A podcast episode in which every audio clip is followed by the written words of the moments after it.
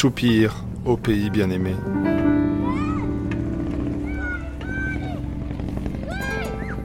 En 1948, l'année où se met en place l'apartheid, l'écrivain blanc Alan Patton écrit un roman qu'il intitule Pleurs au pays bien-aimé, sur la rencontre et la lutte d'un homme noir et d'un homme blanc.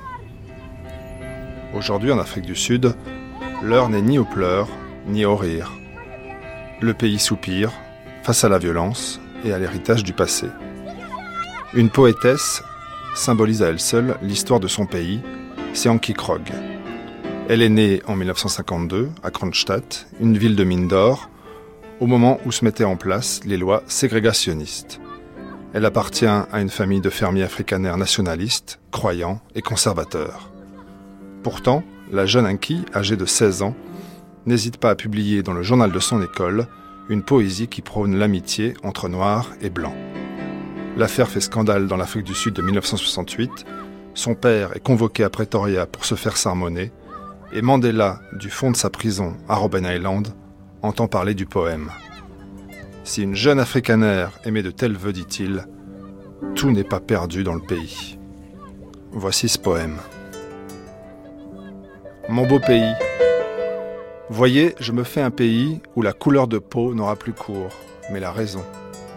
Où je pourrais t'aimer sans dire oui dans une église, où aucune face de bœuf au Parlement ne se battra pour garder permanent les règlements sclérosés, où noir et blanc, main dans la main, apporteront amour et paix dans mon beau pays.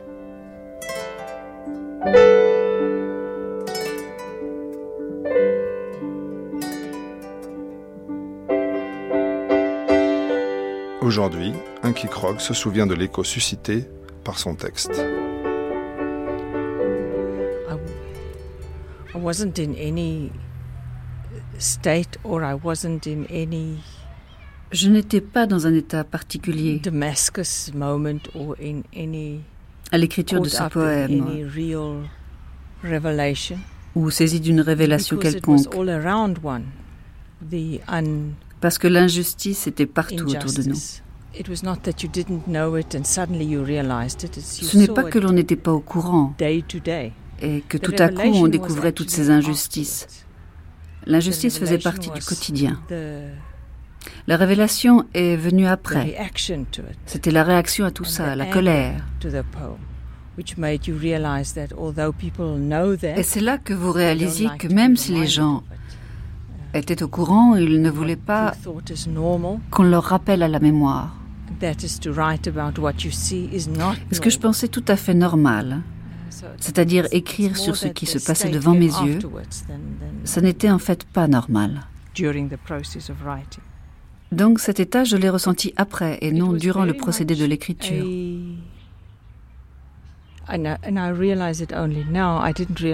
Être africaneur dans mon enfance, c'était, et je m'en rends compte seulement maintenant, je n'en avais pas conscience à l'époque, bien sûr.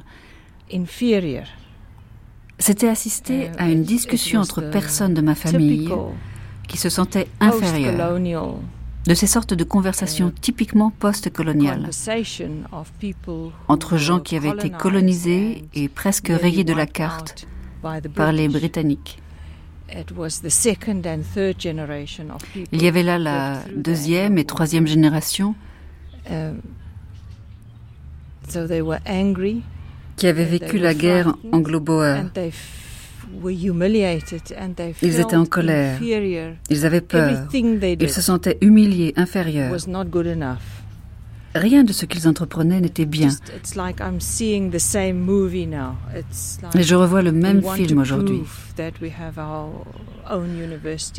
Nous voulons prouver que nous pouvons avoir nos propres universités, nos propres professeurs. Nous voulons prouver que nous sommes capables de bâtir nos villes et d'exploiter une mine. Tout cela dans la peur totale d'être à nouveau éliminé, sachant que personne ne te viendra en aide. Alors on est prêt à tout pour se protéger. On est prêt à voter des lois, build walls, à dresser des murs entre les communautés, you know, get nuclear acquérir la technology technologie nucléaire. because Tout ça parce qu'on se sent feel menacé.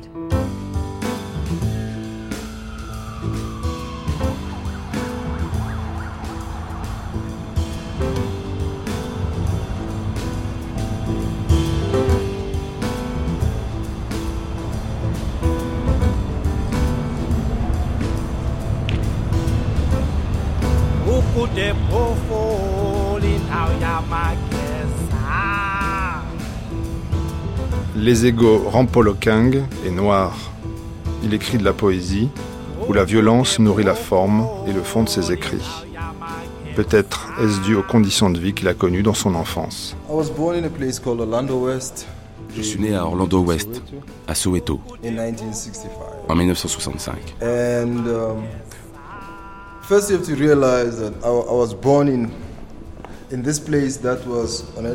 J'ai vu le jour dans une enclave qui était le résultat d'une expérience pavlovienne menée par le parti au pouvoir.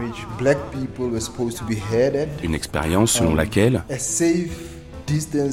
les Noirs devaient être parqués à une distance sûre de la ville, mais pas trop loin non plus pour qu'ils puissent venir travailler.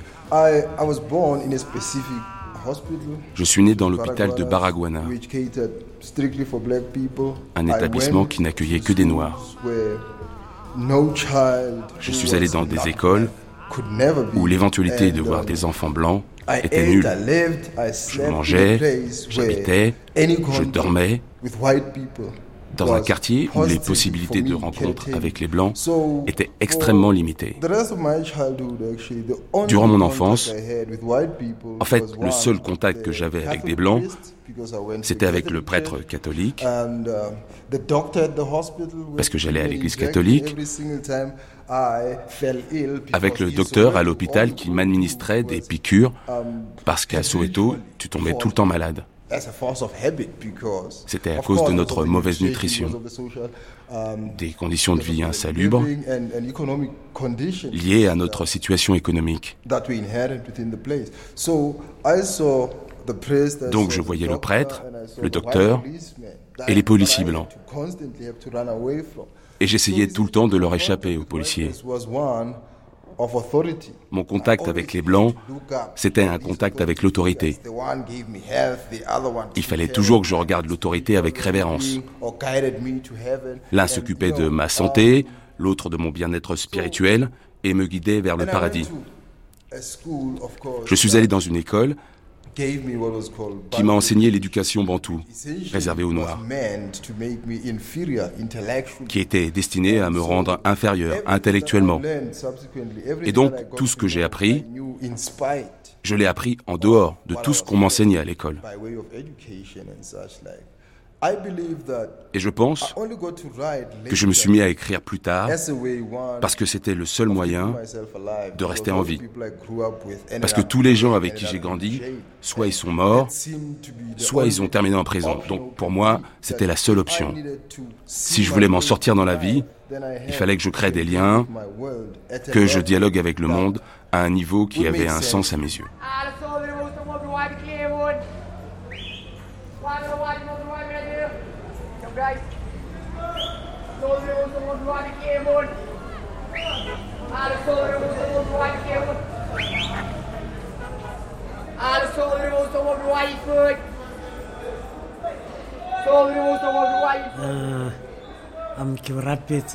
Je suis Braweli Kotsile.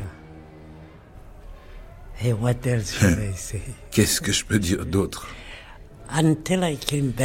Jusqu'à mon retour d'exil,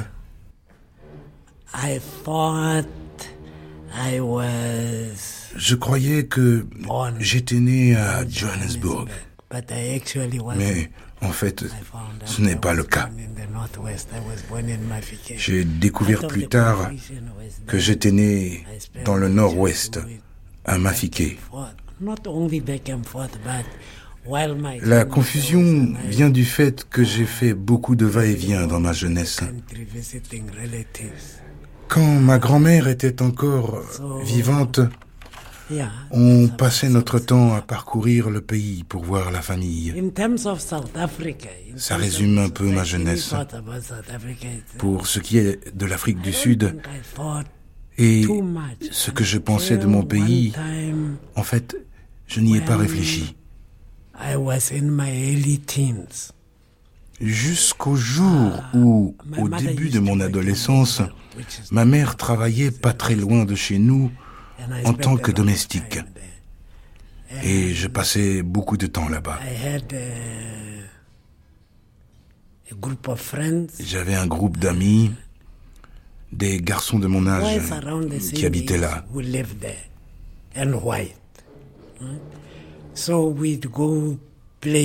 Alors, on jouait au parc, qui était exclusivement réservé aux enfants blancs. Ah, Alors, on allait au parc, et à chaque fois que quelqu'un nous montrait le signe qui indiquait que le parc était réservé aux enfants blancs, eh bien, on lui cassait la figure. Après, il y avait les arrêts de bus et, et de tramways. Il y avait encore des tramways à l'époque. Ah, Pour les blancs. Et les bus étaient rouges et blancs. Ceux des noirs étaient noirs et verts.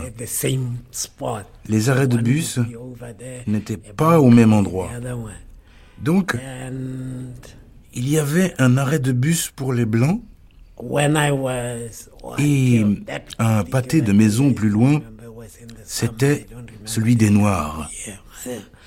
Et un jour, c'était pendant l'été, je ne peux pas vous dire l'année. J'attendais entre les deux arrêts de bus et j'ai pris le premier qui est arrivé. Ce jour-là, je devais avoir 18 ans. J'étais assez vieux pour vivre la vraie expérience de l'Afrique du Sud. J'ai essayé de monter dans le bus des Blancs, mais le conducteur n'a pas voulu me prendre. Et plus tard, ce même jour, nous sommes allés à un club de boxe pour adolescents. Et là, même chose. Je n'ai pas pu m'inscrire parce que je n'étais pas blanc. J'ai essayé de comprendre. J'ai demandé à ma mère les raisons de tout cela. Elle a essayé de m'expliquer. Mais j'étais tellement en colère que je croyais que je pouvais me battre seul contre le reste du pays, contre l'Afrique du Sud blanche. Et à l'époque, je ne devrais pas le dire, mais je détestais la police. Je la détestais profondément. Et il y en avait dans le township. Donc, pour moi, l'Afrique du Sud, c'était une bande de policiers. Et je pense que c'est ce qui m'a conduit à rejoindre l'ANC quelques années plus tard. C'était l'année où je me suis rendu compte que je ne pouvais pas me battre contre ça tout seul. Au début, je ne pense pas que c'était pour des raisons politiques.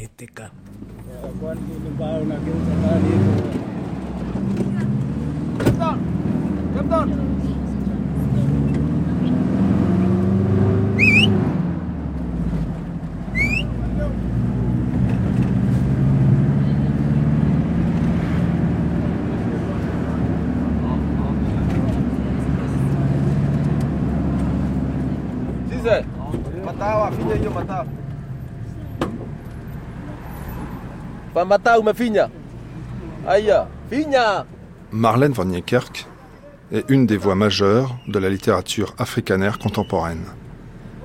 Elle s'est fait connaître en France, notamment par son roman Triomphe, publié aux éditions de l'Aube, qui dresse le portrait d'une famille de blancs à la dérive dans une banlieue pauvre de la Nouvelle-Afrique du Sud. Son nouveau roman, intitulé Agathe, sera publié l'année prochaine par Gallimard. C'est le dialogue entre une vieille propriétaire africanaire invalide et sa domestique noire de plus en plus émancipée. Marlène Van Niekerk revient elle aussi sur son enfance de petite blanche, élevée sous le régime de l'apartheid. Mon père était fonctionnaire. Il travaillait pour l'État euh, en tant que cadre chargé du développement des techniques agricoles. J'ai donc grandi dans une ferme expérimentale dans une région d'Afrique du Sud qui est riche en blé. La ferme n'était pas en bon état. Elle avait été achetée par l'État à un fermier qui avait fait banqueroute. C'était au début des années 60.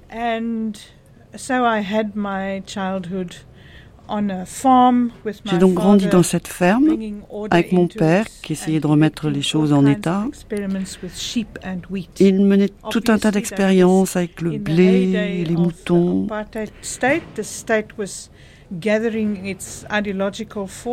L'apartheid um, battait son plein. L'État rassemblait ses forces idéologiques. Um, J'ai grandi à l'intérieur de l'idéologie de l'apartheid. En revanche, à la um, maison, même si mes parents obéissaient à uh, l'État,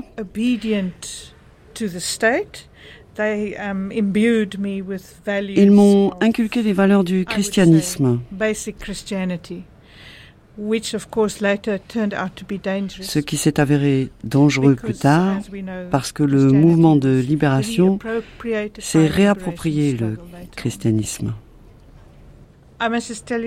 Et il faut que je vous dise quelque chose sur mon père. Mon père aurait pu être un poète, peut-être dans une autre vie ou plus tard. Um, il nous impressionnait quand on était enfant. Uh, il improvisait des poèmes et il avait une approche littéraire du monde. Il inventait des chansons, il jouait de l'harmonica. Il pouvait inventer des chansons ou des poèmes de façon totalement spontanée. J'ai donc grandi avec l'idée qu'exprimer sous la forme d'un poème sa relation au monde était tout à fait normal. Plus tard, nous avons déménagé ici, au Cap. Les fonctionnaires étaient souvent mutés. Et mon père a repris ses études pour un doctorat en agriculture.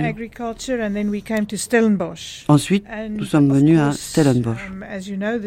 Comme vous le savez, c'est le sanctuaire de l'éducation afrikaner. On m'a inscrite dans un lycée de filles j'ai les cheveux qui se dressent sur la tête rien que de penser à ce que j'ai enduré là-bas. Mais nous avions d'assez bons professeurs. Ils m'ont stimulé, m'ont encouragé à écrire. Et je pense que quand j'étais en huitième ou en neuvième, ils ont amené mon cahier de composition à un grand poète pour qu'il l'évalue. L'autre chose, c'est que la directrice m'a souvent convoqué dans son bureau parce qu'elle pensait que j'étais subversive.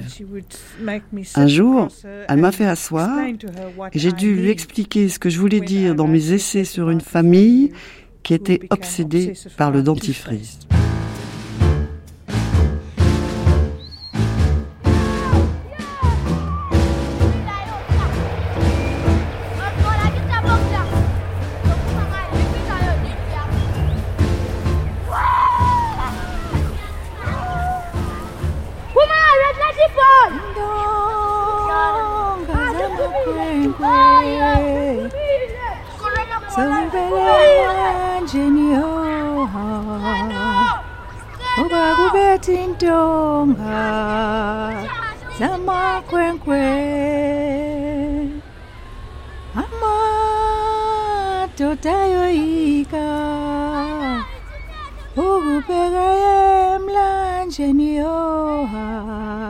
Soweto, un air de Myriam Makeba, fredonné par la mère de Les Ego Rampolokeng.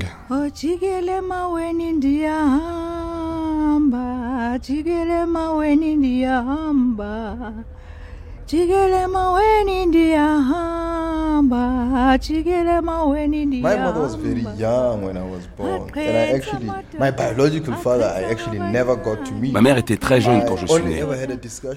Je n'ai jamais rencontré mon père biologique. La première fois qu'on a parlé avec ma mère, je devais avoir 21 ans, on a parlé 5 minutes. Tout ce qu'elle a fait, c'est de me donner une adresse. Et puis voilà, je suis parti à sa recherche. Et coïncidence malheureuse, quand je me suis rendu à l'adresse, j'ai appris qu'il venait de mourir la semaine précédente. Donc il lui a fallu 21 ans de ma vie pour mourir. Mon nom de famille est celui de l'homme qui s'est marié avec ma mère ensuite. C'était un voyou, un criminel. Et il a financé toute mon éducation jusqu'à l'université en vendant de la marijuana. C'est ce qui me donnait à manger. C'est ce qui me faisait vivre. et j'ai reçu une éducation catholique. Je devais mettre un costume tous les dimanches. Et pour moi, c'était très triste. C'était brutal d'imposer ça à un enfant. Je suis un enfant du ghetto et je vois cette personne, le prêtre, qui me dit que si je ne suis pas ses règles et son Dieu, j'irai en enfer pour l'éternité et tout le blablabla. Je trouve que l'Église a produit les pires images sadomasochistes et sa puissance m'a posé une vision de la vie. Ma mère travaillait dans une confection de vêtements. Elle n'a pas vraiment reçu d'éducation, même si c'était une femme très intelligente, une autodidacte. Tout ce qu'elle sait, elle l'a appris par elle-même. Et c'est ce qu'elle m'a transmis.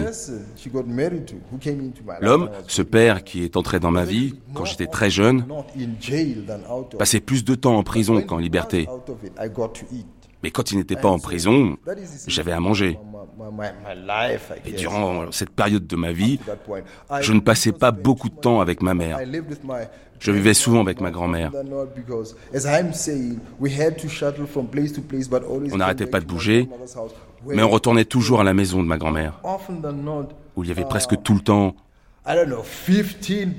au moins 15 personnes. Lui, c'est l'oncle d'un tel, ou lui, c'est le neveu de quelqu'un d'autre. Ils se saoulaient et ils convergeaient toujours à la maison de ma grand-mère. Il y avait trois chambres à coucher. Soweto, c'est là où j'habitais. Et à l'époque, le quartier était extrêmement violent. Si tu parques des gens comme des animaux, dans un endroit fermé, et si tu veilles à ce qu'ils ne se nourrissent pas, mais que de temps en temps, tu leur balances des petits bouts de je ne sais quoi au-dessus de la barrière, évidemment, les gens vont se bousculer pour attraper ce qu'ils jettent, et évidemment, le sang va couler. Et pour moi, c'était ça, Soweto.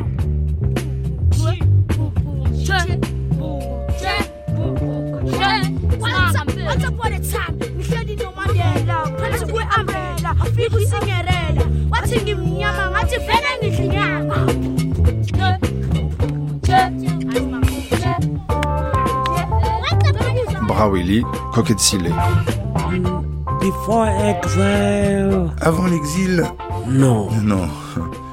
Je n'avais pas peur. En fait,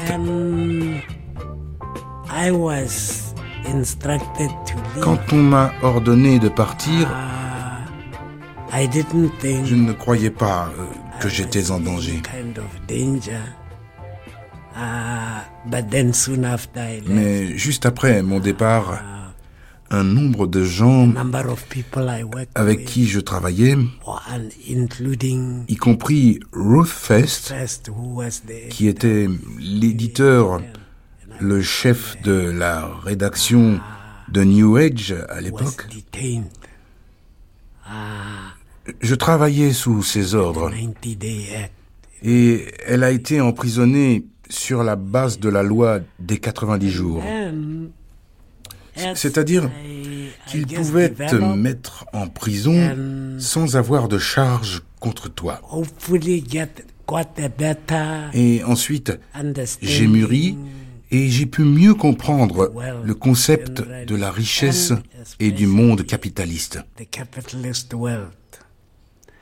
Je pense que c'est à ce moment-là que j'ai compris que le présent était un endroit dangereux. Je pense que le meilleur moyen de voir les choses, c'est... Laissez-moi vous dire pourquoi j'ai étudié le droit. Les égaux, Rampolo Kang. On m'a poussé vers le droit afin que je puisse défendre mon père quand il se faisait arrêter par la police. Je pense que c'est vraiment pour ça qu'il m'a encouragé à étudier le droit. C'était durant les années de l'état d'urgence, vers le milieu des années 80. Et très souvent, je devais échapper à la police. Elle m'étudiait au microscope. Ils étudiaient et analysaient mes moindres gestes. Donc, l'autorité, le droit, m'étudiait plus que moi, je l'étudiais en fait. Et, à, la fin, ça n'avait pas de sens. Et, et je me suis dit que je suis ici comme un cafard sous un microscope. Alors que j'étais venu avec de grandes idées sur ma capacité à dialoguer avec l'autorité.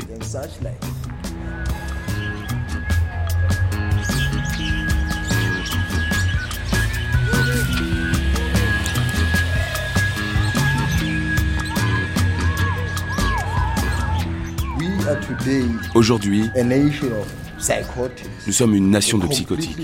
On est complètement foutus mentalement, nous les Sud-Africains. Nous devrions tous recourir à une thérapie de masse. Au fait, je ne suis pas d'accord avec l'idée de nation sud-africaine. C'est comme ça qu'ils nous désignent. La nation sud-africaine. Très bien. Alors, la nouvelle nation sud-africaine, dans les terres et sur les côtes, doit se mettre à faire la queue pour commencer une thérapie de masse, parce qu'on a été complètement foutu en l'air mentalement. Bien sûr, on fait dans le romantisme, on, célèbre des choses qui devraient nous faire pleurer. Je pense que j'ai intériorisé la violence qui a régné dans ma jeunesse, bien sûr. Je suis le dernier à montrer mes cicatrices, comme on affiche des médailles. C'est quelque chose que je trouve vraiment abject. Quand vous lisez les journaux ici, regardez comment les gens se décrivent sur leur CV. Regardez, je suis allé en prison. Et regardez, j'ai été agressé par la police. Regardez, j'ai dû partir en exil. Ou regardez, on m'a tiré dessus. Pour moi, c'est une mentalité de victime. Tu prends ta souffrance et tu la présentes comme une médaille d'honneur. Regardez, j'ai souffert plus que ces gens-là. Donc, vous devez m'équiper plus pour faire ceci ou cela. C'est de la merde tout ça. Quand j'étais gamin, à chaque instant de ma vie, je voulais mourir. À Soweto, tu ne pouvais pas aller d'un pâté de maison à un autre sans être impliqué dans une bagarre et sans te faire casser la figure. Les gens gardaient les coins de rue comme des territoires de guerre. Et si tu allais au magasin quand tu étais gosse, il fallait s'assurer d'avoir des cailloux et des pierres dans ta poche. Tu devais serrer l'argent dans tes poings très fort, parce qu'il y avait de grandes chances pour qu'on te le prenne et qu'on vienne te frapper. Et tu devais être prêt à lancer ces pierres, à éviter tous les projectiles qu'on pouvait t'envoyer. Et cela jusqu'au magasin où tu achetais les provisions. Ensuite, sur le chemin de retour, tu devais faire exactement la même chose. Avant, je sautais par la fenêtre au milieu de la nuit quand tout le monde dormait pour marcher dans la rue, espérant être impliqué dans une bagarre. Je n'étais pas conscient de ça à l'époque. Mais maintenant, je pense que je voulais prendre part aux bagarres pour me faire tuer. Mon autre interprétation, c'est que je n'allais pas me faire tuer comme la brebis galeuse dans la comptine. Je me disais peut-être, ceux qui voulaient me tuer vont devoir retrousser leurs manches. Je me mettais dans des situations um, où je pouvais être tué, mais je n'allais pas les laisser me tuer, même si c'est ce que je cherchais. Je ne sais pas si vous comprenez. Plus tard, les commentateurs, les critiques ont mis le doigt sur la violence dans mes écrits. Mon but n'était pas de choquer et d'éclabousser de sang les pages de mes livres, mais c'est juste moi qui tente de donner du sens à mon travail, de donner du sens à ce que je suis. Parce que chaque odeur que l'on respire influence notre façon de voir les choses et par la suite la façon dont on réagit aux choses.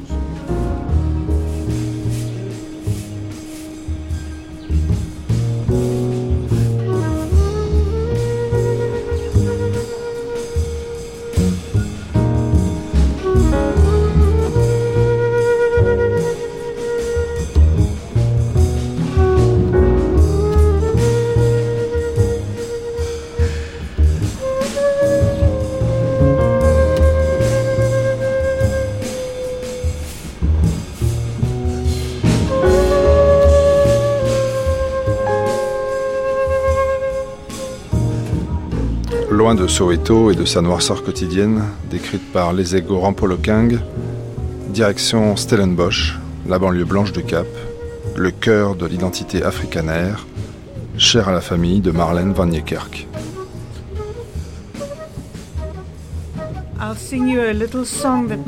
Je vais vous chanter une petite chanson um, que mon père avait l'habitude de chanter. Je vais d'abord vous traduire les paroles et ensuite je vais chanter la chanson. La chanson est devenue un mot d'ordre. Um, Venez petits enfants et ouvrez vos bouches parce que le bouchon de la bouteille est tombé et le sirop est en train de couler. Donc ouvrez vos bouches et buvez-le. Donc la uh, chanson fait comme ça. Hou jullie bekkies, bekkies op, dat die stropies daarin kan loop. Die blikkiese boom, die blikkiese boom, die blikkiese boom val uit. Hou jullie bekkies op, hou jullie bekkies op, dat die stropies daarin kan loop. That's it. Is voilà. that what you wanted? C'est ça que vous vouliez entendre Mon père chantait ses chansons et ma mère lui disait Jack, arrête de chanter ces oh, chansons de métis pour vous donner une idée de comment ma famille fonctionnait. To give you an indication of how my family works. Mm, um, je pense qu'il y a eu une frénésie chez moi à um, constituer une archive. Parce que j'aime bien les détails dans mon écriture. Je pense que c'est lié à une sorte de vanité qui consiste à rassembler tout ce que je sais, des fragments de chansons, les petits proverbes, d'un monde qui a presque disparu, un monde, un rythme, des mots spécifiques, des biens culturels, dont la texture a commencé à disparaître sous la pression de la société consommatrice moderne et par la faute d'un manque de lecture et d'environnement rural, agricole. Ouais, je suppose qu'on peut dire qu'il y a eu une dynamique de constituer une archive. Cette dynamique, je dois la fonder sur la langue, quelle que soit ma façon de penser. L'impulsion que je donne en basant mon roman sur la langue pour la construire est un peu différente de la construction de la nation afrikaner, mais bien sûr, j'utilise le même capital symbolique. Je pense que mon monument à moi est subversif. Il veut remettre en question les notions de nation. Remettre en question la notion du peuple choisi. Et remettre en question aussi ce qu'est la langue africaine. Je ne crois pas que la langue, tout comme les gens, sont une essence. Ils sont quelque chose qui grandit, qui se créolise, qui évolue. À l'heure actuelle de notre histoire, je me distingue de certains afrikaners qui veulent chercher une essence à notre nation. Pour avoir été confronté aux notions historiques d'identité, je peux vous dire que certains Blancs ont oublié de quelle manière nous sommes devenus ce que nous sommes dans ce pays. Nous nous sommes élevés grâce au mélange, au métissage. Ils oublient ça parce qu'il y a toute une pression, pas seulement instaurée par les politiques identitaires du gouvernement noir avec lesquels je suis aussi en désaccord. Je pense que nous avons besoin de réfléchir en termes de processus plutôt qu'en termes d'essence. Il est dangereux pour ce pays de plier devant la pression, de devenir un panier d'essence bien distincte, dur comme la pierre, et d'identité exclusive. C'est dangereux. Nous avons d'autres choses à faire dans ce pays.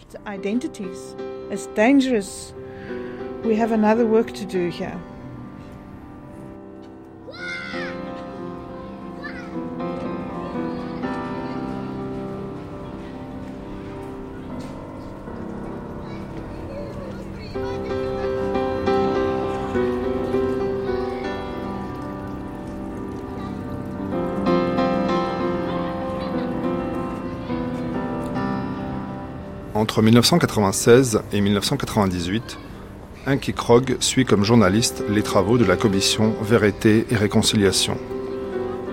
Elle en tire un livre publié chez Actes Sud intitulé La douleur des mots, une traduction adaptée du titre original Country of My Skull, qui donnerait mot à mot Le pays dans ma tête. Le livre Country of My Skull sur la commission de la vérité était une demande de mon éditeur. Um, je n'avais jamais écrit de la prose avant. Je ne savais même pas si je pouvais le faire. Je lui ai dit, je ne peux pas écrire en anglais. Il m'a dit, ce n'est pas grave, essaie en afrikaans. Donc c'est comme ça que j'ai écrit. C'était comme écrire un premier livre. Je n'avais pas de lecteur particulier à l'esprit. Je ne savais pas qui était censé le lire, même si c'était en anglais. J'ai donné un chapitre à traduire et quand il m'est revenu traduit, c'était tellement anglais que je ne pouvais pas travailler avec le texte parce que ça m'était trop étranger. J'avais l'impression que c'était le texte de quelqu'un d'autre. Et ensuite, mon fils m'a aidé à le traduire de façon à ce qu'il garde une sous-structure africaine, de façon à ce que, pendant toute la lecture de l'ouvrage, on conserve à l'esprit que l'origine du texte, ce n'est pas l'anglais. L'origine de la langue vient d'un autre groupe. Les gens m'ont dit que quand ils l'ont lu, ils avaient l'impression qu'ils lisaient en afrikaans. Donc c'était de l'afrikaans, mais en anglais. Et d'un certain point de vue, ce n'était pas vraiment une perte. C'était un procédé très intéressant pour moi.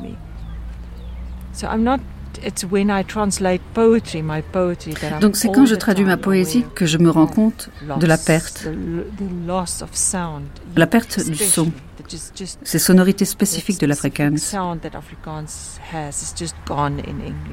Elles se perdent avec l'anglais. Nous avons une littérature moins riche comparée à la littérature anglaise. Uh, Mais nous avons des échos fantastiques dans la langue différents poètes de différents milieux et, tout ça a disparu, vraiment disparu. Il est aussi intéressant de travailler dans une langue qui a perdu son humanité.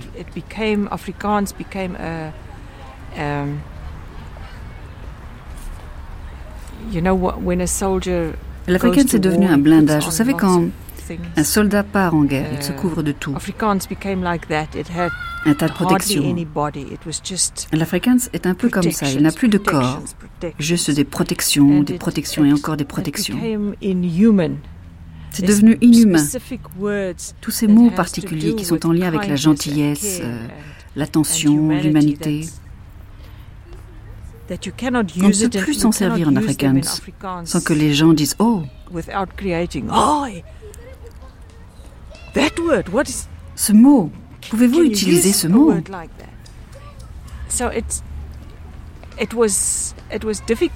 donc c'était difficile par le passé d'écrire dans une langue autant surveillée. Et il fallait prendre des distances avec la langue.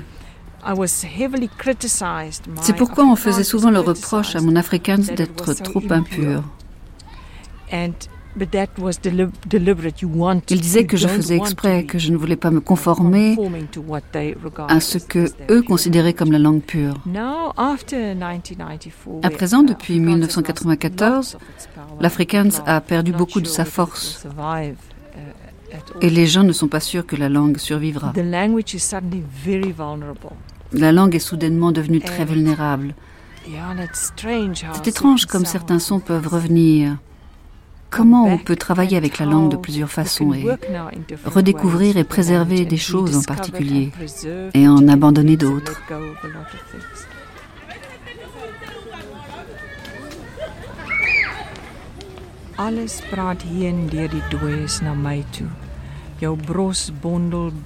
Quelques vers de poésie en afrikaans dans la voix d'Anki Krog en verlore. Ek is oral oor wakker vannag. Van my het so min gekom. Jy is al wat ek in die wêreld het. Geliefde dooieling, alleen en koud is dit tussen my ribbes. Afrika het my alles laat prys gee. Dit is so donker.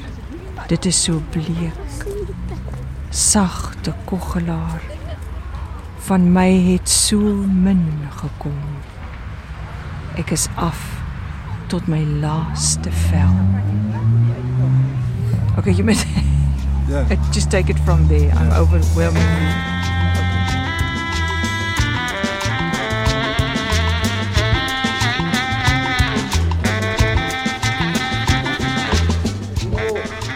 Savez, les égaux Rampolo Contrairement aux autres écrivains,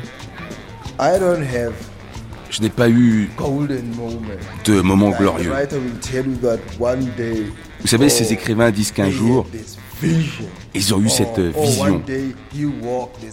Ou un autre, un jour, en marchant, il a trébuché il est tombé sur sa langue et sa langue est restée sur le sol. Et quand il s'est réveillé, il a vu le vers d'un poème. Il avait écrit avec sa langue. Non, non, je ne suis pas de ces super créatures du tout. Je ne peux pas prétendre me souvenir du moment où j'ai décidé d'écrire. Je peux seulement dire que je pense que j'ai toujours écrit. Je crois qu'un jour, S'ils ouvrent le ventre de ma mère, un jour, ils trouveront des écritures sur les parois de son utérus, qui seraient mes premiers pas de création littéraire. Je crois vraiment cela. Pour ce qui est de la langue de mes romans, je ne dirais pas que cela est le cas pour tous les Noirs. Mais les gens avec qui j'ai grandi, qui avaient une vision inférieure d'eux-mêmes, ma mère voulait m'élever. Même dans ce taudis et dans toute cette pauvreté, ma mère voulait m'élever comme un petit gentleman anglais. Ma grand-mère me regardait toujours quand j'étais bien habillé. Et elle me disait que j'étais tellement merveilleux que je lui faisais penser au roi George. Et si je formulais n'importe quelle phrase stupide en anglais, ma famille applaudissait. Waouh, waouh. Il est si petit, mais qu'est-ce qu'il est intelligent. Et bien sûr, cela a affecté ma façon d'approcher la langue. Je me disais que si j'avais l'intention de devenir quelqu'un de meilleur dans ce monde, alors la langue anglaise devait être la langue de mon choix. Mais cela dit, quand les gens disent que l'on doit écrire dans sa langue maternelle, moi je ne suis pas allé dans des écoles privées. Je n'ai pas reçu cette éducation. J'ai reçu une éducation bantoue. En revanche, je ne peux pas prétendre savoir quelle est ma langue maternelle. Mon nom est en Tutuana. C'est la langue du gentleman qui s'est marié avec ma mère. Mais il ne la parle pas correctement. Ma mère non plus. Ma mère aussi a grandi dans les rues de Soweto, où ses amis et voisins étaient tout sauf Tswana. Ils étaient Zulu, Kosa. Et de ce mélange est venue une langue qui est seulement et strictement basée à Soweto. Mais cette langue est tellement dynamique, les choses viennent et partent et évoluent si rapidement que d'ici la semaine prochaine, il y aura de nouveaux termes. Et, si tu essaies d'écrire dans cette langue, en une semaine, la langue que tu utilises est archaïque. Donc, la première chose que j'ai écrite était en anglais.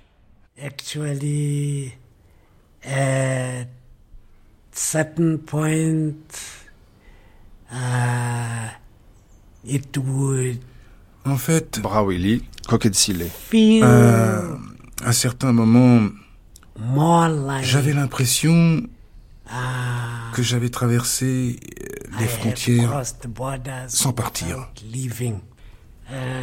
Et aussi bizarre que ça puisse paraître, si je devais pousser la métaphore plus loin, la raison pour laquelle je traversais les frontières sans partir et qu'au moment même où je suis parti en exil, j'avais l'impression de faire un pas pour revenir. D'une autre manière, tout ce voyage était une façon de revenir. À un tel point que tout le temps que j'ai passé aux États-Unis, le premier séjour était de 1962 à 1975. Durant ces 13 années, je n'ai jamais eu de vrais meubles parce que je pouvais partir à n'importe ah, quel moment. J'avais des meubles sans valeur que j'avais fait moi-même. Comme ça, je pouvais partir sans quitter des liens forts, à part peut-être euh, mes livres.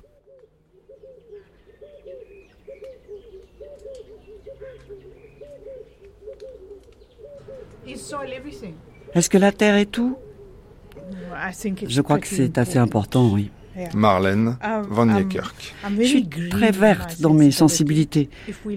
Si on écoute la Terre, on peut tout entendre. Je ne suis pas propriétaire euh, terrienne. Je suis propriétaire d'une maison qui est sur une parcelle. Mais je ne suis pas propriétaire d'une ferme.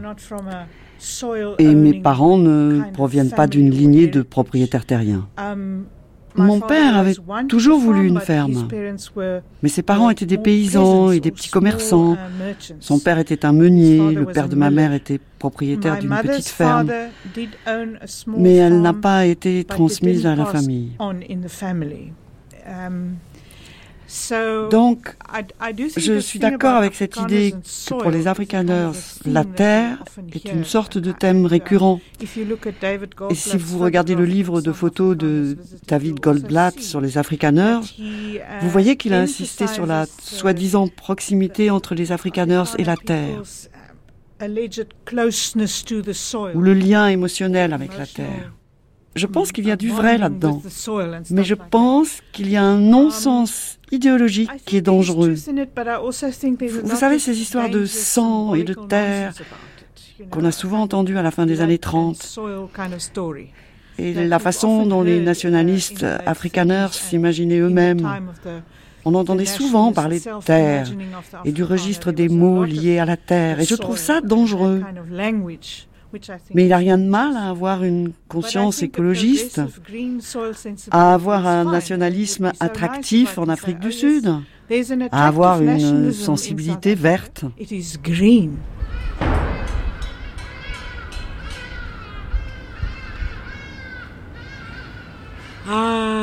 Mon retour, c'était en 1990. J'étais très, très excité. C'est le moins qu'on puisse dire. Parce que, comme je vous l'ai dit, dès le premier jour de mon départ, j'étais déjà sur le chemin du retour vers ma terre natale. Mais dans mes déplacements, surtout Johannesburg, j'ai réalisé que l'endroit que j'avais dans mon esprit avait sensiblement changé. Et pas nécessairement pour le mieux.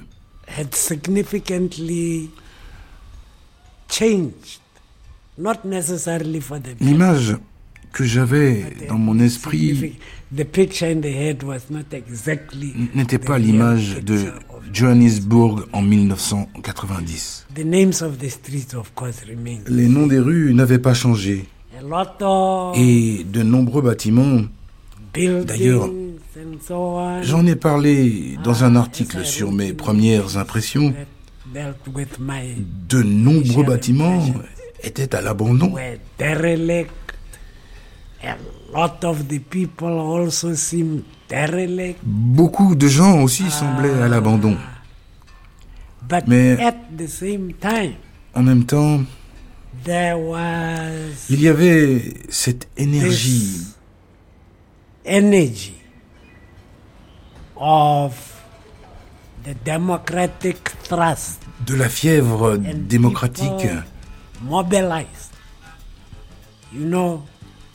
Et les gens se sont mobilisés chez les professeurs, les travailleurs. Vraiment, c'était très, très exaltant.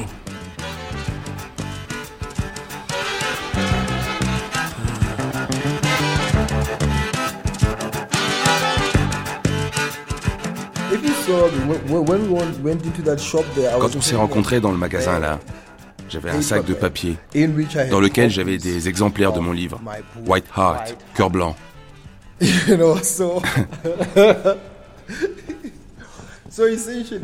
Alors vraiment, ce sont des phrases, des visages d'une même chose.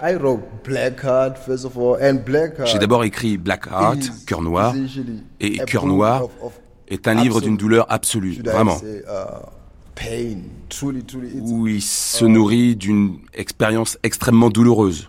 Yeah, it's a painful. It came out of a painful, an extremely painful experience. It's, it's about my, my entire madness. Parce qu'on m'a décrit à de nombreuses reprises comme une locomotive. Like, uh, I'm constantly running after my brain cells. Je suis toujours en train de pourchasser mes cellules nerveuses dans la rue. Comme si j'avais perdu mes billes. Et ce livre parle de ça. Et on m'a dit que c'était impénétrable, dense. Alors que White Heart, cœur blanc, um, c'est à propos des mêmes choses, mais plus détendues. Donc, d'abord, malgré ce que disent des gens, malgré ce que dit France Fernaud et Steve Biko, quand ils disent qu'on est devenu noir, parce que certaines personnes s'estiment blanches. Je ne crois pas si je suis défini par quelqu'un d'autre et si je suis à l'aise avec l'idée d'être défini par quelqu'un. Je me définis comme étant noir. Ma noirceur a à voir avec l'autodéfinition et l'autodétermination. Ça consiste à essayer de comprendre de quoi je retourne. Ça ne vient pas d'une relation à qui que ce soit. Et je ne dis pas ça parce que je me sens noir. Je ne dis pas qu'être noir c'est bien ou c'est pas bien. Quand je te rencontre dans la rue, que l'on admette ou non, ce n'est pas si grave que ça. Mais il y a certaines choses sur lesquelles je me base. Tu vois, que je suis plus sombre que gris. Que tu te dises, parce que je suis plus sombre que gris, je suis ceci ou cela. Ça, ça vient après. Ça a à voir avec vos yeux à vous. Ça n'a rien à voir avec moi. Je suis ce que je suis. Je me trouve dans un monde où, parce que je suis né là où je suis né, je ne pouvais seulement avoir qu'un type d'éducation et des soins de santé inférieurs, parce que j'étais défini ainsi. C'était la loi qui disait, cette personne est cela, donc elle peut seulement être dans ce milieu. J'ai dû me regarder et essayer de comprendre ce que cela voulait dire.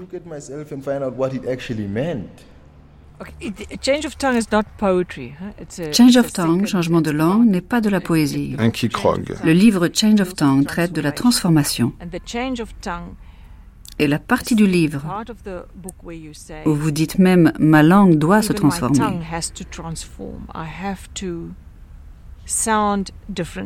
Je dois sonner différemment. Je dois voir différemment. Je dois respirer différemment. Je dois dialoguer différemment. Donc si je veux me métamorphoser, je dois complètement changer. Ce n'est pas... Je vais rester ce que je suis, je vais juste me peindre le visage en noir. Non, c'est un pays entier qui doit changer, mais fondamentalement. Donc le changement de langue est un synonyme dans ce sens de la transformation et non un changement de langage, même si toutes les langues doivent changer pour formuler un nouveau pays.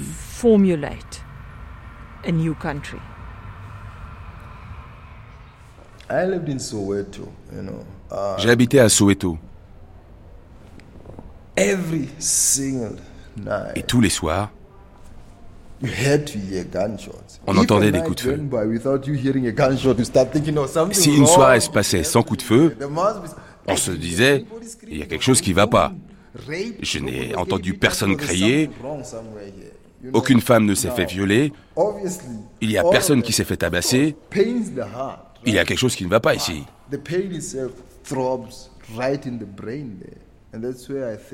Alors tout ça, évidemment, ça fait mal au cœur. Mais la douleur palpite jusqu'au cerveau. Et c'est là que ça stimule. On a des gens qui occupent les plus hautes fonctions du pays. Et ils ne sont pas investis. Ils ne ressentent pas ça. Alors qu'on est tous exposés à cette violence, même les enfants. Ils sont brutalisés, violés et, je ne sais quoi encore. Ils intériorisent toute cette peur. Sachant cela, on peut se demander quel monde ces jeunes vont bâtir. Dans la tête, après, c'est le bazar. Si l'on prend le crime, par exemple, uh, je pense personnellement que les racines du mal n'ont toujours pas été examinées comme cela se passe, je pense, aux États-Unis.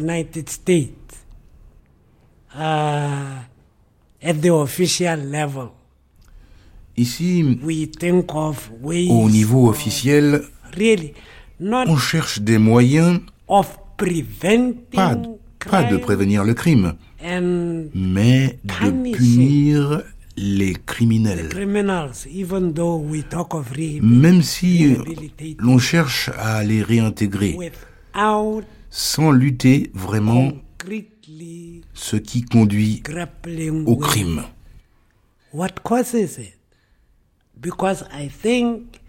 Parce que je pense que si les gens tiraient des gains de leur productivité, leur vie prendrait un sens. S'ils se réveillaient avec euh, l'impression qu'ils appartiennent à quelque chose, uh, s'ils recevaient de la gratitude, de la fierté et du respect pour eux-mêmes, je pense que ce serait un bon début.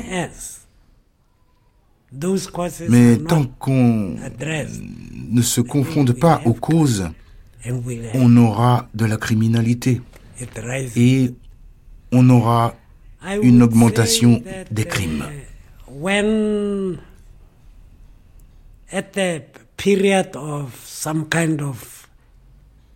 Je pense qu'en période de crise, la violence devient partie intégrante du corps.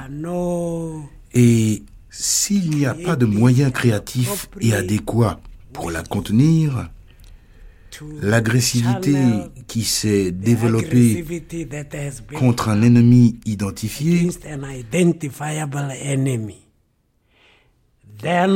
cette agressivité est renfermée. alors, ce qui se passe, le crime, la haine, les viols, sont des actes de suicidaires. La société est impliquée dans des suicides. Comme disait Pablo Neruda, venez voir le sang de la rue. Qu'il s'agisse d'un suicide ou d'une agression, aujourd'hui dans notre pays, le sang est partout.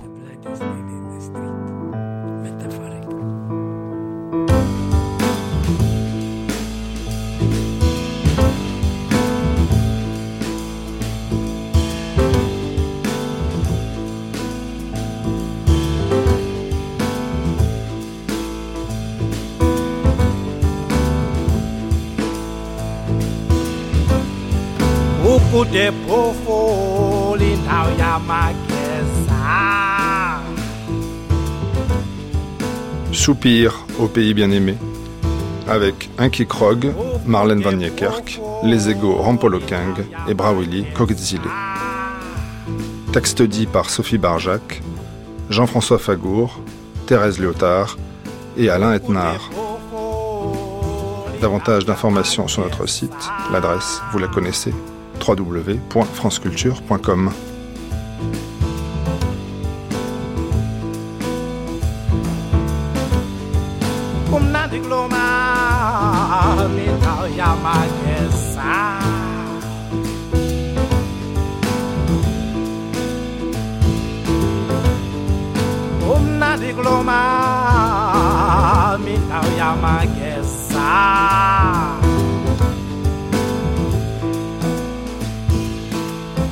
Midi.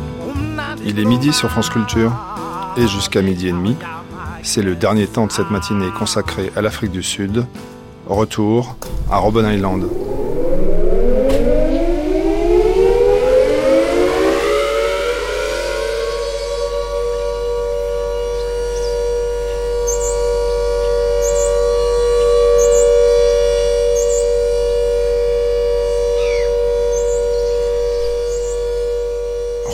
C'est cette île au large du Cap qui a été tour à tour entre le 17 et le 20e siècle une base militaire, un hôpital pour les preux ou un pénitencier à haute sécurité pour les prisonniers politiques. Chaque matin, depuis le début de la semaine, je vous ai fait découvrir un aspect différent de l'île. Ce matin, je vous propose de terminer cette série avec une évocation littéraire et des extraits de la pièce The Island, écrite en 1976 par Atoll Fugard, John Canny et Winston Entoshona sur le sort de deux prisonniers retenus sur Robben Island.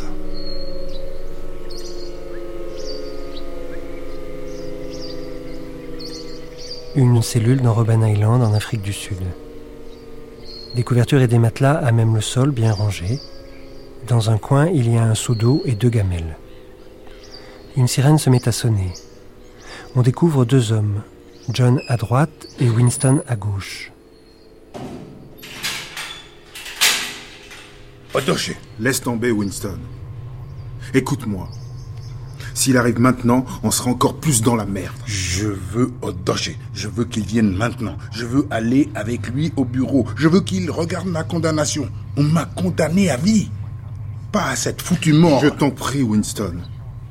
Il nous a obligés à courir et voilà. Je veux Odoche. Laisse tomber.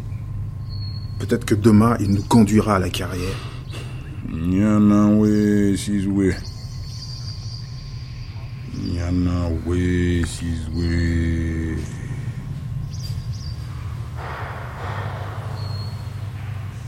Nouvelle du jour. D'abord la météo. Domination noire a été battue par domination blanche. Domination noire a perdu ses chaussures et récolté des bleus à la place. Domination noire devra courir pieds nus demain jusqu'à la carrière. Les conditions locales sur Robben Island demeurent inchangées. Orage violent accompagné de grêle et de pluie. Partout ailleurs dans le pays, beau temps ensoleillé et chaud. Le sable. Ce même sable qui me plaisait tant quand j'étais gosse. On allait à la plage Saint-Georges. On y allait pour le jour de l'an. Les dunes de sable, les châteaux de sable. Tiens. Nous aussi, on y allait. La dernière fois que j'y suis allé, c'était pour Noël. Le dernier avant qu'il m'arrête. Toute la famille était là. Ma petite Mondée jouait sur la plage. Elle s'amusait bien. Tiens. aujourd'hui, c'est le tour de papa. Ah. Ça, c'est à noter, Winston. Par Dieu, je suis un homme, mon frère. Un homme. Mais si ça avait duré cinq minutes de plus, ce n'est pas un homme qu'on aurait trouvé ce soir-là dans la cellule, mais un bébé. J'ai failli pleurer. Dieu. Il semblait ne jamais vouloir finir, sauf si un de nous finissait pour de bon. Oui. Ce matin, quand Odoche a dit Vous deux, direction la plage, j'ai tout de suite pensé C'est ton tour, John. À toi de creuser un trou dans le sable et d'y vider la mer. Mais quand il a montré les brouettes, j'ai compris ce qu'il avait derrière la tête. Ça m'a fait rire au début. Après, ça ça m'a plus fait rire du tout. Et je t'ai haï, Winston. Tu le regardais. Tu avais l'air si stupide. Oui, c'est vrai. Ça allait durer toute la journée, man. À cause de toi. Et pour toi, à cause de moi. Ma mère. Il est plus malin que je ne le croyais. S'il avait été Dieu, il l'aurait fait. Quoi? Nous briser. Mais les hommes se fatiguent, eh? Ça, c'est une pensée. Nous sommes vivants à cause de la fatigue de Odoche. Et demain On verra ce qui se passera demain. S'il nous ramène là, si j'entends encore une fois le bruit de ta brouette, Winston qui avance vers moi avec sa sacrée charge d'éternité, On verra demain.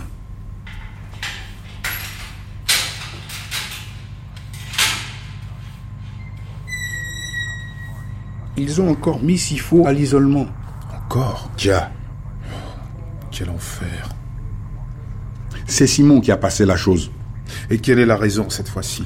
Sifo s'est plaint de la nourriture. Il a demandé à consulter le livre du règlement intérieur de la prison. Pourquoi il ne le laisse jamais en paix? Parce qu'il ne les laisse jamais en paix. Tu as raison. Je suis content de ne pas être dans la cellule 22. Un homme commence à avoir des ennuis et fatalement, c'est les autres qui écopent. Tu écoutes ce que je suis en train de te dire? Jack. Qu'est-ce que je viens de dire? Ah, John. Je suis fatigué maintenant. Laisse les gens. Je dis, ne fais pas le difficile, toi, Winston. Quand Odoche ouvrira la porte de cette sacrée cellule demain matin, dis-lui, dis-lui, oui, passe. Et de la bonne manière. Je ne veux pas retourner à cette foutue plage demain, justement parce que tu fais le difficile. Ok, man. Ok, Johnny. Tu n'es pas le seul dans cette cellule. Je suis là, moi aussi. Jesus. Tu crois que je ne m'en rends pas compte? On ne doit jamais oublier qu'on a des responsabilités vis-à-vis des autres.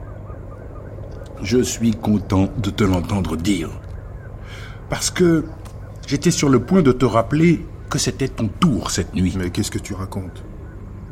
C'était pas mon tour hier soir Hi, hi. Tu n'as plus de mémoire? Hier soir, je t'ai emmené au cinéma. Eh, ouais. Ah, tu l'as fait. Bon, c'était un super bon film. Fastest Guys in the West. Glenn Ford. Les gars les plus rapides de l'Ouest. Tu m'as un peu bluffé, hein? Comment Glenn Ford pouvait tuer le shérif en tirant à travers ses jambes? J'ai essayé de le faire sur la plage. Ça ne marche pas. Opérateur, passez-moi New Brighton, s'il vous plaît. Oui, New Brighton, Port Elizabeth. Le numéro 414 624. Oui. Un appel local, oui. Le magasin. C'est bien toi, Scott? Hello, Devine qui c'est. Tu l'as dit, bâtard. L'enfer, merde, Scott. Oui, ça, tu peux le dire. Et comment ça va pour toi? Ouais, toujours dedans. Donne-moi les nouvelles, man. Tu dis rien. Aucune nouvelle n'arrive jusqu'ici. Rien. Les affaires vont mal. Les pompes funèbres. Les gens ne meurent pas assez vite. Ici, mais ici, ça va. Et qui est avec lui? Qui est avec Scott? Et Scott, qui est avec toi? Pas vrai? Dis-lui de venir au téléphone. qui c'est? Oui, oui, juste pour une minute. Scott. Hello, toi. Oh, mon beau bâtard, comment vas-tu? Comment ça va, man? Mais c'est qui? C'est qui, merde? Sky. Comment va Manji? Et Vuzi Comment vont les gars? Winston il est là, tout près de moi. Oui, il va bien. Bien, je t'assure, bien. Il a eu un petit accident aujourd'hui avec Odoche, mais ça va. Rien de grave. Il a l'œil brûlé, mais ça va. Winston demande comment vont les amours. Sacré dragueur, Sky.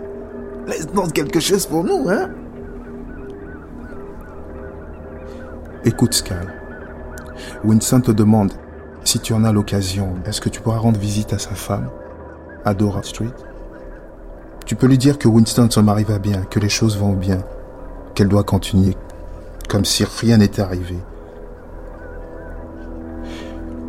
Il lui dit qu'elle doit continuer à s'occuper de tout, de tous. Ja. Ja. Sky, j'ai encore quelque chose à te demander. Dora Street n'est pas loin de Grattan Street. Ça t'embêtera de continuer ta promenade? Tu vas au numéro 38, tu demandes Princess, ma femme. Demande à lui parler de ma part. Ça fait trois mois qu'elle n'a pas écrit. Pourquoi n'écrit-elle pas? Dis-lui de m'écrire, man. Je veux avoir des nouvelles des enfants. Est-ce que Mandé va toujours à l'école Et mon bébé jumeau Et ma mère, comment va-t-elle?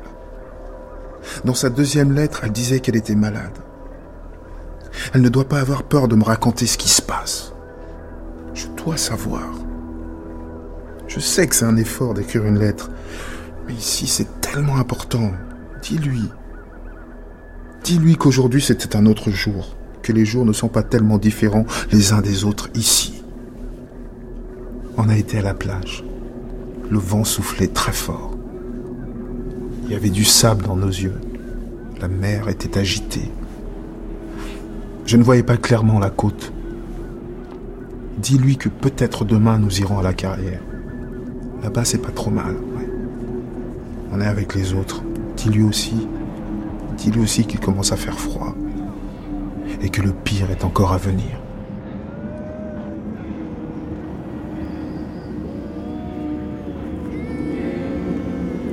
Retour à Robben Island avec John et Winston dans la pièce de théâtre The Island. J'ai quelque chose à te dire. Hum. De quoi s'agit-il? Hum. C'est Odoché Qu'est-ce qui s'est passé? On est dans la merde? On doit aller au trou? Mon appel a été reçu vendredi dernier. J'ai eu une réduction de peine. Il ne me reste que trois mois. Trois? Trois? C'est ce qui a été décidé. John Et... Norman Norman John n'a plus que trois mois à tirer. Ja Il vient juste de l'apprendre. Winston, Winston. Pas tout de suite, mon frère. Pas tout de suite. On leur dira demain dans la carrière. Laisse-moi digérer ça tranquillement. Ok. Ok. Et comment ça s'est passé? Jesus. Je me sens tellement bizarre. Tiens. La porte s'est ouverte. Odoché était derrière. Je me suis dit, oh mon Dieu, tes ennuis, ça recommence. À cause de toi et de tout le boucan que tu venais de faire. On descend le corridor et on arrive tout près du numéro 4. Le trou, on le dépasse. On tourne à droite. On va dans le bâtiment central jusqu'au bureau de Princelow. Princelow Comme je te le dis. Princelow en personne. On attend un peu à la porte, puis Odoché me pousse là-dedans. Princelow est derrière son bureau. Il regarde des papiers. Il en sort un. Il me dit hum, Tu as de la chance. Tes avocats ont bien travaillé. Ta peine a été réduite à trois ans. Et Odoché, qu'est-ce qu'il a dit? Rien. Il avait simplement l'air très malheureux.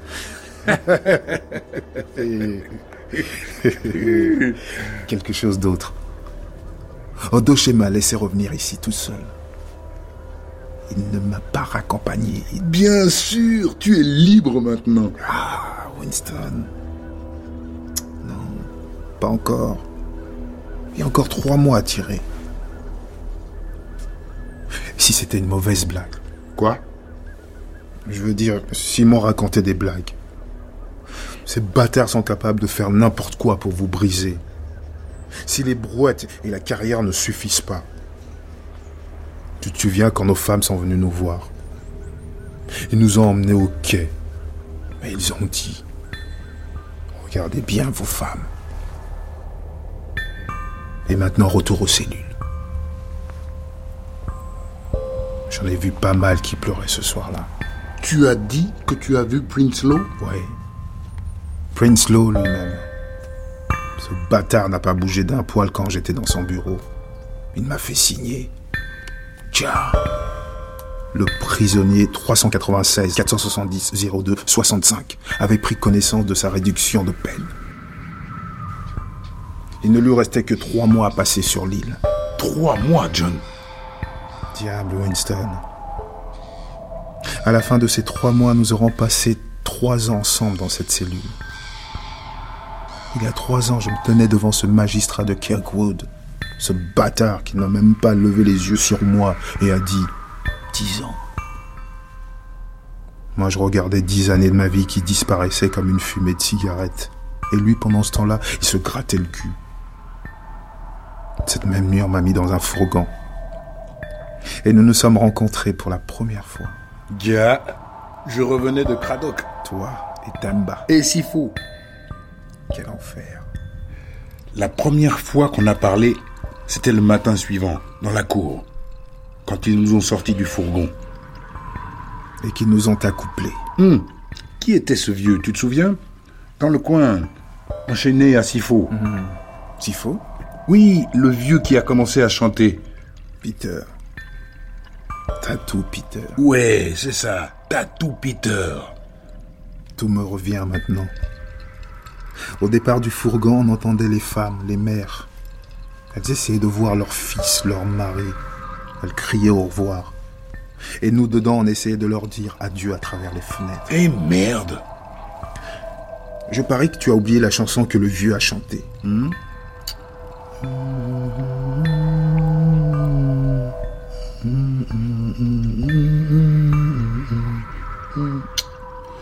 Mais quand on est arrivé à Humansdorp, personne ne chantait plus. Je n'avais rien à foutre des chansons, moi. Je voulais pisser. Mais je tenais mes couilles avec ma main libre. J'avais fait une erreur avant de quitter la prison. J'avais fait le plein. J'avais bu deux litres d'eau. Je pensais au long voyage, plus de 700 kilomètres. Jesus. Il y avait bien un seau dans un coin, mais on était serrés comme des sardines, tu te souviens? On pouvait pas bouger. J'ai bien essayé de te tirer avec moi, mais j'arrivais à rien. Alors je me suis retenu. Humansdorp, Storms River, Blow Crowns. Mais arrivé à Gnisna, merde, il a fallu que ça sorte. Toi aussi, tu étais trempé. Hein? Je n'ai jamais été trempé. Ok. Mais je dirais qu'à partir de Georges, on était tous trempés. Tu te souviens, on s'est arrêté. Déjà, j'ai cru qu'on allait nous laisser sortir. Ils en avaient rien à foutre. Ils ont fait le plein d'essence et bzm, en route. Tu te souviens des prisonniers? C'était des métis. Ils criaient à la fenêtre. Courage, frère. Courage. Après, Jesus. Comme j'étais fatigué. Je crois que je me suis endormi, debout. Hmm. Debout, oui. Mais tellement serré qu'on ne pouvait pas tomber. Puis eu le ferry. C'était la première fois. Je n'avais rien à vomir, mais par Dieu, j'ai tout essayé. Quoi? Tu as vomi? Tout, tout. Enfin, on a vu l'île.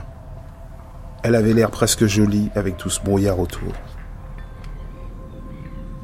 Tu te souviens des mots que tu as dit quand tu as sauté sur la jetée? Des mots lourds de sens, Winston. Tu as regardé la montagne dans le lointain et tu as dit Adieu l'Afrique. Ces mots, je ne les ai jamais oubliés. C'était il y a trois ans. Mais aujourd'hui, pour toi, il ne reste que trois mois. Ah, au diable tout ça. Couchons-nous. Demain, on en reparlera.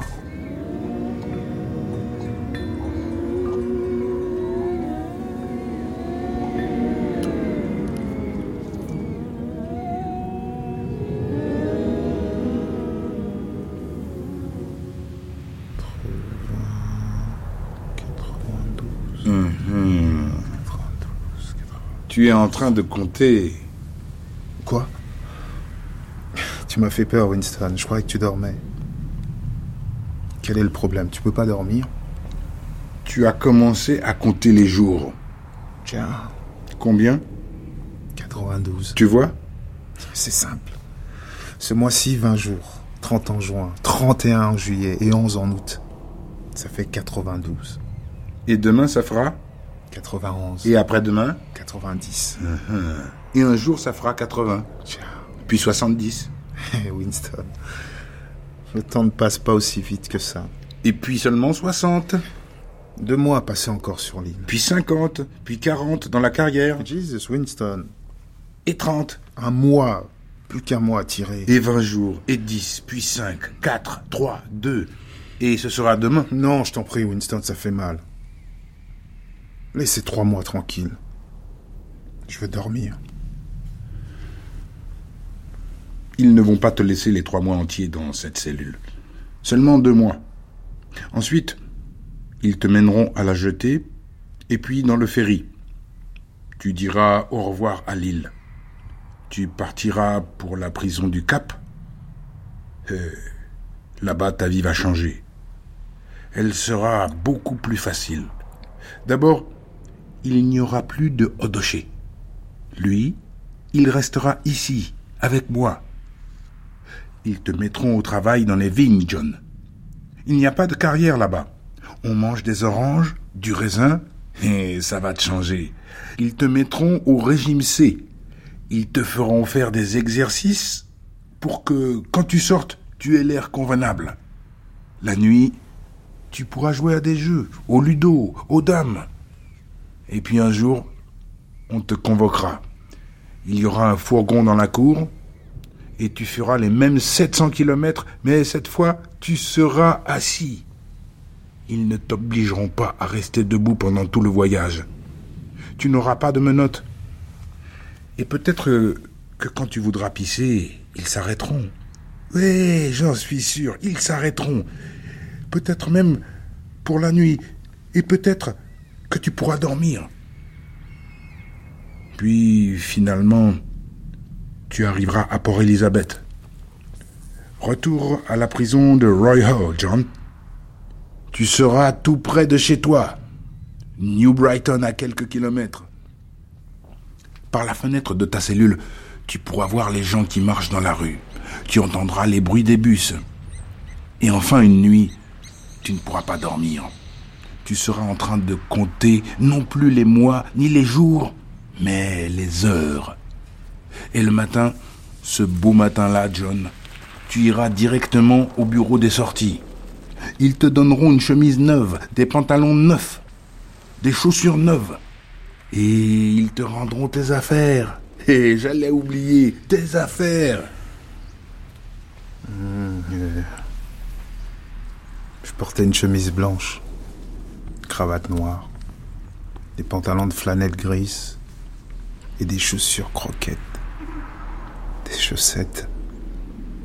Je me souviens pas de la couleur des chaussettes. veste à carreaux. Et ma montre. J'avais ma montre. Oui, tout ça sera enveloppé dans un paquet que tu porteras sous ton bras. Ils te conduiront à la grille et dehors, dehors, c'est New Brighton qui t'attendra. Ta mère, ton père, Princess et les enfants. Et quand ils ouvriront la grille... Arrête. Laissez trois mois en paix, pour l'amour de Dieu.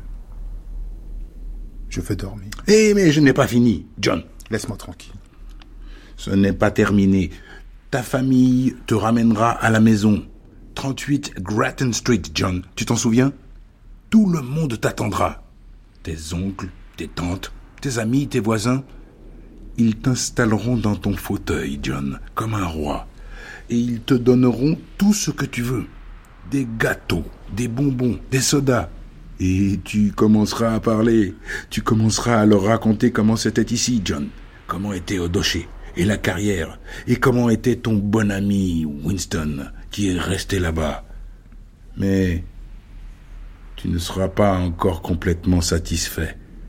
Car tu n'auras pas encore pu faire la chose la plus importante. Tirer un coup, John tirer un sacré coup. Arrête, Winston.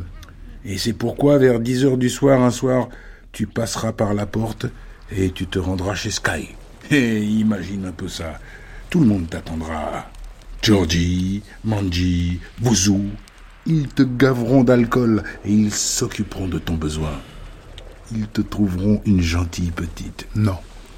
Ils vous installeront dans un joli petit coin et ils s'en iront. Tu la regarderas, elle ôtera ses vêtements, tu t'approcheras d'elle, tu sentiras son odeur, et tu sentiras ça, dia, et tu la baiseras comme un forcené. Winston, qu'est-ce qui t'arrive? Tu veux me punir? Tu pues, John. Tu sens la bière, la femme, la liberté. Ta liberté pue, John, et elle me rend cinglé. Non, Winston. Oui. Ne le nie pas. Dans trois mois à cette heure, tu seras en train d'essuyer la bière de ta bouche.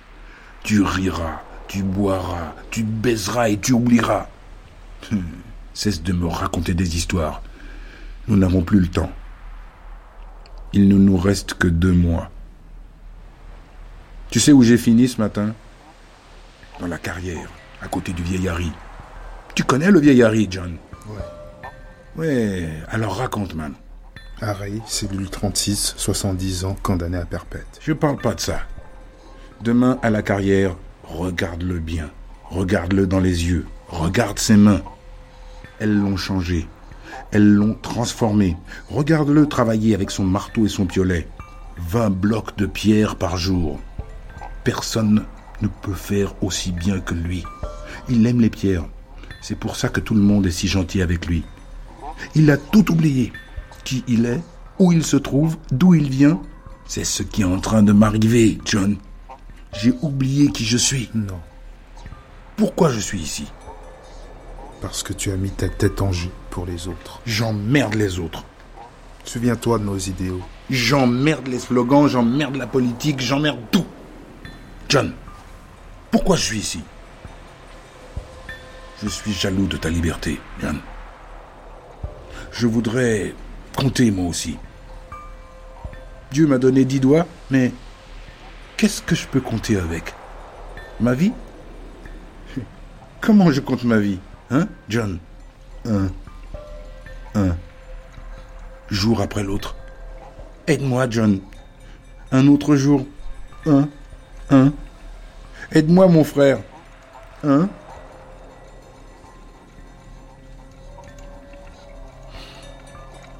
Nyana Wesizwe.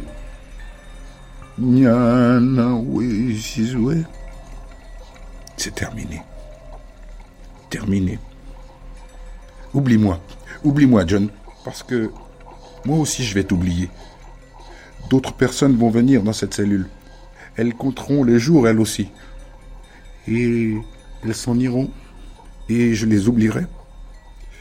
Et enfin, un jour, tout cela sera terminé.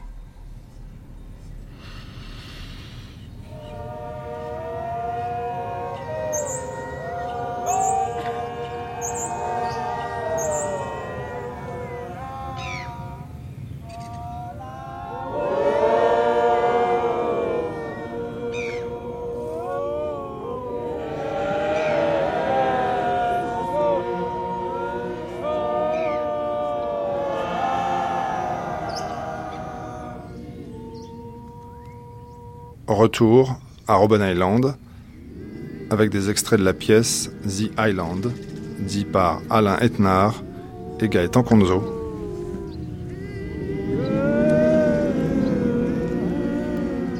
L'arc-en-ciel de la gravité, voilà, c'est fini.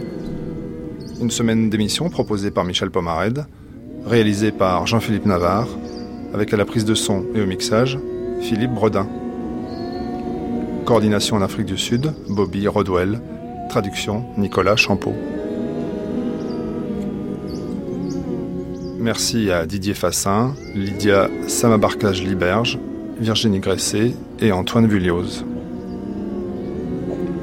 Toutes les informations bibliographiques et historiques sont consultables sur notre site www.franceculture.com. Un site mis en forme par Isabelle Lassalle avec Gilles Allais et Virginie Bézakian. Un site sur lequel vous pourrez réécouter en ligne toutes ces émissions, des émissions que vous pourrez également podcaster. Bel été à l'écoute de nos programmes. Ne manquez pas le rendez-vous que vous propose Clémence Boulouk lundi dès 9h05 avec une série d'émissions autour de la romancière Marguerite Yourcenar.